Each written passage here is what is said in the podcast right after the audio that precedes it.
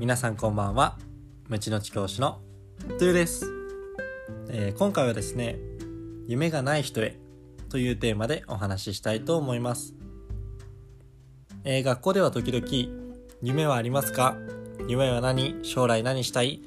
などと生徒に聞きます、えー、もちろん早い時期に夢を持った方が、えそのために努力をできるのでができるのでモチベーションになりプラスに働くと思います。えただ、えー、今この時代これから新たな仕事がたくさん生まれるって言われている中でなかなか夢を持てというのは難しい。まして今の学校では、えー、生徒が接する大人が少なすぎると思うんですね、えー、学校の先生しか見てないのに夢を持とうっていうのは現実的に厳しいのではないかなと感じます。ただ、えー、そんな人に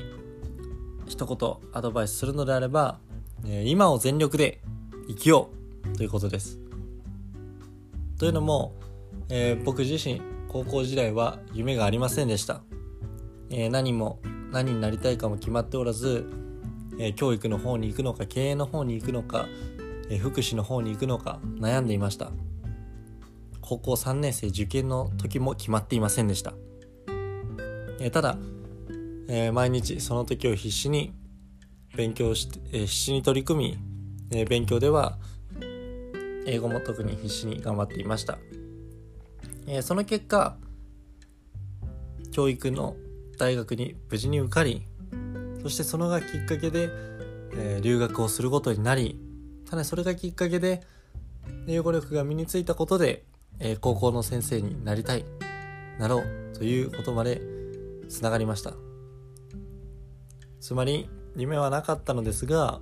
その時を頑張っていた、必死に取り組んでいたことで、どこかで諦めていた教員という職業に今就くことができています。では今はどうかというと、今正直夢はありません。明確な夢はありません。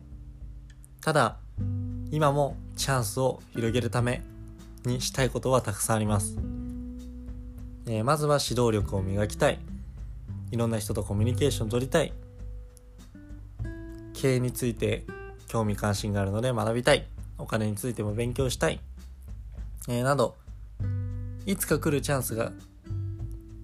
あると信じて点が線になると信じて僕は今を全力で過ごしています。なので今日はまとめると夢がない人へ今を全力で頑張ろうというテーマでお話ししてお話ししました Thank you so much for listening and have a good night